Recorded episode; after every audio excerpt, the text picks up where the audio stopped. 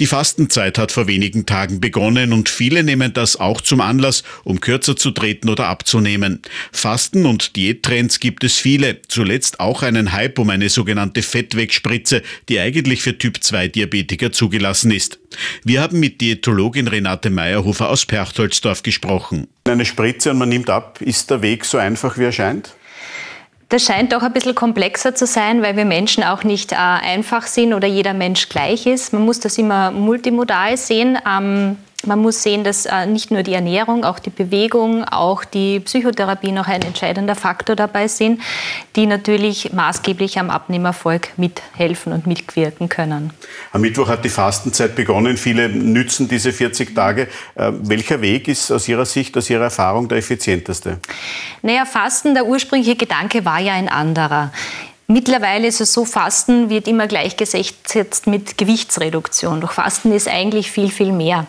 Und ähm, wenn man Fasten ansieht, ist es immer eine sehr restriktive Kalorienreduktion, ähm, die auf lange Sicht ge gesehen nicht vielversprechend ist. Mhm. Was wäre ein vielversprechender Weg? Da gibt es ja unterschiedlichste Wege. Es gibt unterschiedlichste Wege. Ich glaube, die Basis und das Wichtigste ist, dass man wirklich eine ähm, ausgewogene Ernährung anstrebt, die wirklich reich an ähm, Gemüse, an Vollkornprodukten, an Hülsenfrüchten, Nüssen, Samen ist, ergänzt um, um ähm, tierische Proteinquellen, aber auch pflanzliche ähm, und wirklich auch andere Faktoren mit einbezieht. Also es ist nicht nur das Essen, es ist auch die Bewegung, es ist so viel mehr, es ist der Stress, den wir alle ausgesetzt sind, es sind die Umweltfaktoren.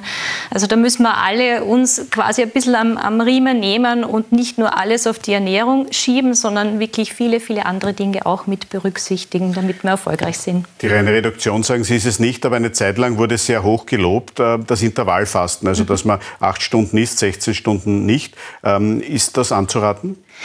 Ähm, aus meiner Sicht gesehen ist es ja auch wieder eine, äh, eine reine Kalorienrestriktion in einem bestimmten Zeitfenster. Es gibt ja die Version 16 zu 8, wo man eben 16 Stunden fastet, 8 Stunden ähm, essen darf. Oder die Variante 5 zu 2, wo man an 5 Tagen normal isst und an 2 Tagen eine Kalorienrestriktion von bis zu 500 Kilokalorien hat.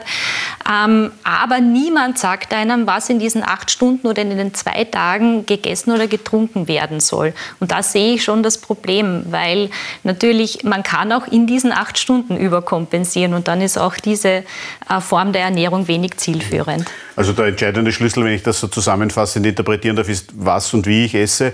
Ähm, wenn ich dann auf dem richtigen Pfad bin, wie schnell geht das, wie rasch funktioniert das, dass die Kilos purzeln, unter Anführungszeichen? Ist es ein Purzeln oder ist es eher ein längerer Weg? Es ist eher ein längerer Weg. Ja. Also das, die Gewichtszunahme hat ja auch nicht von heute auf morgen begonnen und man muss sich die Zeit schon geben. Es muss sich der Körper umstellen, es muss sich der Stoffwechsel umstellen.